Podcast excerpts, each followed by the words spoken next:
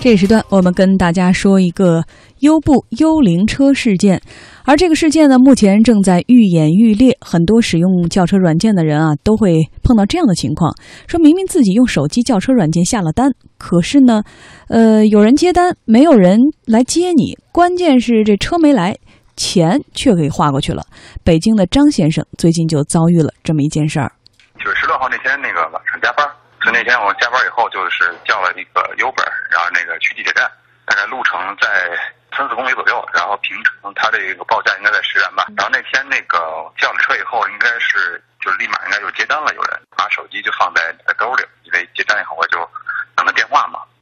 好，等电话。按照往常的经验，接了电话，你肯定司机要联系啊，说具体位置在哪儿啊，我现在在哪儿啊，要去接你等等的。但这一次呢，没有人打电话，而他发现 Uber 的界面和往常看上去不太一样啊。Uber 那个地图已经变成那车辆行驶那个状态了，就是如果是在接单过程中，这司机还没到的时候，应该能发现能看到自己的位置，然后看到车辆的位置。现在看的话，应该是已是已接单的状态了，相当于乘客已经上车以后那个状态了，那个单就结了。那个扣我们全程的费用。张先生的经历呢，并非个例。最近几个月以来呢，北京、天津、江苏、山东全国各地的网友都表示有过类似遭遇。这些乘客呢，几乎都是优步平台的用户。他们还表示说，除了没有见到车就被扣去费用之外，他们遇到的接单司机们大多还有着令人恐怖的头像照片。富江来念一下。嗯，这个司机头像面色发暗，有的眼睛尾、嘴巴的位置都异于常人。哎，在这些没有出现的车，因此呢，再加上这样的一个非常恐怖的头像，所以有了一个名字叫“幽灵车”。对方骗我钱的，号称来接我这个车，到底是谁在开？是不是？阴森恐怖，像，大家也不必恐慌啊！这种所谓的幽灵车，其实就是一些靠刷单来骗取优步平台补贴的人搞出来的。一位曾经做过优步司机的知情人士说啊，根据优步的补贴政策，如果老司机推荐一位新司机加入，两个人的账号呢就会关联起来。新司机呢只要接够了一定的单数，老司机呢就能获得一笔补贴的奖励。哎，这位知情人说，这些骗补的人总会去一些推荐奖励高的地方去做所谓的幽灵车。去这些推荐奖励高的地方，比如说你推荐的是天津司机，天津奖励是最高的三百元。有的地方呢，可能比如深圳是二百多，他们也会做一些深圳的号，但是一般推荐奖励低的地区他们不做。所谓做幽灵车，就是有骗子利用一些人的真实身份信息去优步平台申请做司机。那么这些司机呢，实际上并不存在，但是骗子呢，通过这种方式掌握了很多优步司机账号，再利用这些账号接单，接单后呢，并不出车，并且在两分钟后直接结账。据了解，被扣走的车费会直接进入到幽灵车司机的账户，但提取这笔钱需要复杂的银行卡绑定等手续，所以呢，大多数的幽灵车车主不会去提这个钱，这个钱呢，只是待在他账户里。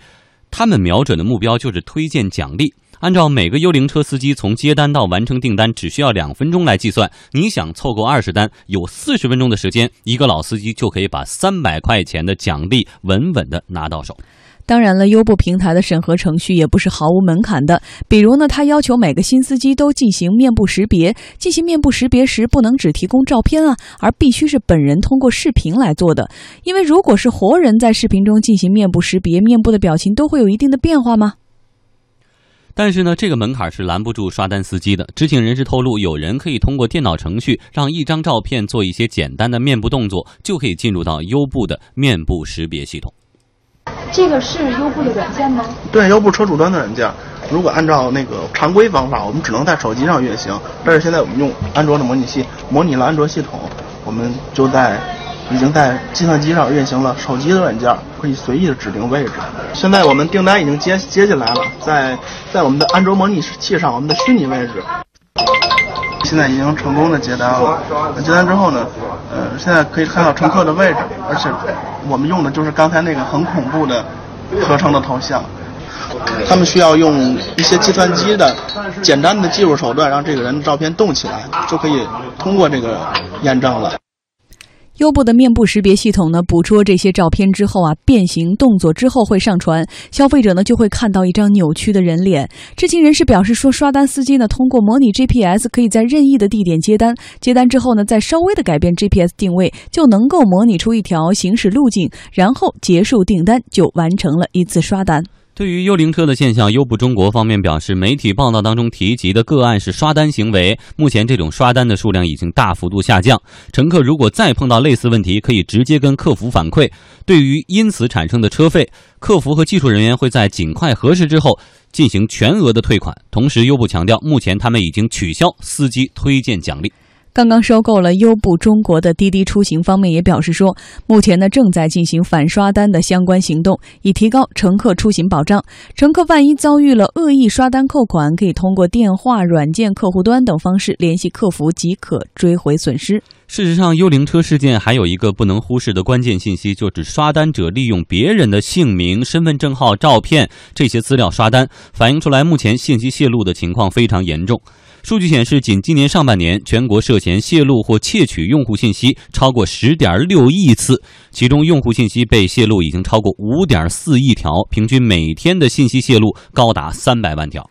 中国互联网协会信用评价中心法律顾问赵占领说，在在幽灵车事件中呢，刷单者和买卖个人信息者都触犯了法律，可以被判处有期徒刑。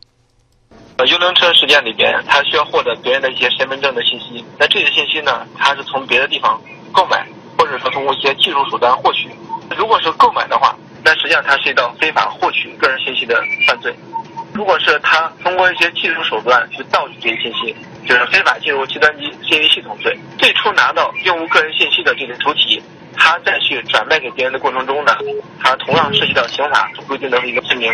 非法提供或者出售个人信息罪，如果说多次累计达到立案的标准，那这种情况下，它还涉及到诈骗罪。量刑是跟它的这个数额、犯罪情节是有关系的。那么一般是三年以下有期徒刑、拘役或者管制；数额巨大或者有其他严重情节的，是三年以上十年以下有期徒刑。嗯，这幽灵车事件当中涉及到几个疑点哈，一个是他这个行程是怎么完成的。其实幽灵车的司机他并没有实体的车，他这身份也有可能是假的。他的目的不是说是为了骗取这十块八块钱的车费，他用这个 GPS 的定位伪造一个 GPS，然后只是把这一单想完成。消费者这十块钱被骗走了，他去申诉是可以拿回来的。但是他就是想把这二十单尽快完成，帮助那个推荐。就拿到三百块钱推荐费是吗？对，是这样的。而且另一个疑点，他这个恐怖头像是怎么生成的？这就涉及到想成为优步司机，必须要有这个视频的面部识别，静态的照片是不可以的。但是现在的 PS 技术很高啊，你可以把一个静态照片做成一张 GIF 图，GIF 的格式的图。所以呢，这张动图呢，它是几帧合在一起的。但是当这张动图的静态显示，就是几帧的照片重叠到一起。所以你会发现这个眼睛啊、鼻子呀出现一些扭曲，它只是因为这个原因，并不是说有人要人为的造成一张恐怖的图来吓唬乘客，并不是这样。他的动机非常简单，就是赶紧把那二十单完成，把这个补贴拿到手就可以。对，但是这个新闻事件的由头哈，我本人非常的不理解，就为了三百块钱，这真是脑洞大开呀，非常之复杂呀，运用了而且还触犯了刑刑法。你看，我们最后呃这个律师讲到的。对，呃，这这次的刷单就是，呃，滴滴啊，包括优步啊，自从他们开始用补贴来拓展市场开始，实际上他们就一直在同这种刷单的行为在做斗争。当然，最早的刷单好像一般都是司机和乘客之间的一个共谋，就两口子之间，哎，对，看我发单，你接单。然后咱俩把补贴拿到了，对对，乘客的补贴，对司机的补贴就拿到。对，但是现在今天所说的这种刷单的行为，其实比之前的又有所不同。就是呃，现在的这个刷单，就像呃富江刚才所说的。真实的司机和真实的车都是没有的，所有的都是借助了虚拟的世界当中，对吗？我的整个的面部的识别是虚假的，然后我的出车是虚假的，然后包括我的车，呃，就是完成的那个单子也是虚假的。这个就使得说，什么样子的人，这背后是什么样子的人在利用呃这个电脑的技术，高超的电脑技术去完成了这一系列的骗补的这样子的一个工作。当然，如果我们长远来看的话，当补贴停止的时候。这种啊，这种剂量可能也就会消失。但是问题就是在于说，在这件事情当中所爆出来的这些轿车软件在技术上的漏洞，这个挺可怕的。那我们其实作为普通的乘客来说，我们其实就心里头会提出一个巨大的问号。我们不知道下一次当我们叫车的时候来的究竟是什么人呢？他是怎么通过了这个平台的种种的把关的？但是好的是我们刚才背景资料中也了解到了哈，优步中国就马上的已。经开始呢，首先三百块钱补贴就是介绍新司机是没有了，而且也及时的补补贴呃这个填补了一些漏洞哈。呃，其实这里面也和我们半点之前说到这个航空信息的资料泄露有一个同样的问题，就是隐私泄露。因为我们说这个幽灵车这个刷单者使用的都是别人的姓名、身份证号和照片进行刷单的，这更可怕。并不是说你叫了一个车扣了十块八块的车费他没来的问题，可能是你可能也是一个优步司机，你的身份证号或照片也在上面，但你并不知道你在那儿接活呢，这可能是最可怕的。更可怕的是，我们刚才也有律师讲到，这完全触犯了法律，而且是有期徒刑，是刑法刑事案件。但是大家还在这样的这个、这个、这个铤而走险。你看，我们今天一个小时说的全是这样的问题，到底是谁这么丧心病狂？里面有多大的这个利益漏洞？何木觉得呢？呃，我觉得呃，这个里面呢，实际上呃，对于这个平台来说，其实他们是应该在技术上是能够完全的去补足这个漏洞的，就是把这个呃整个的技术呃去去进一步的去完善它。但是呃，关键就是在于说，这个刷单的现象一直都存在，而且存在了相当长的时间。那么平台迟迟没有采取动作，那么这背后的动机其实也要去追问一下。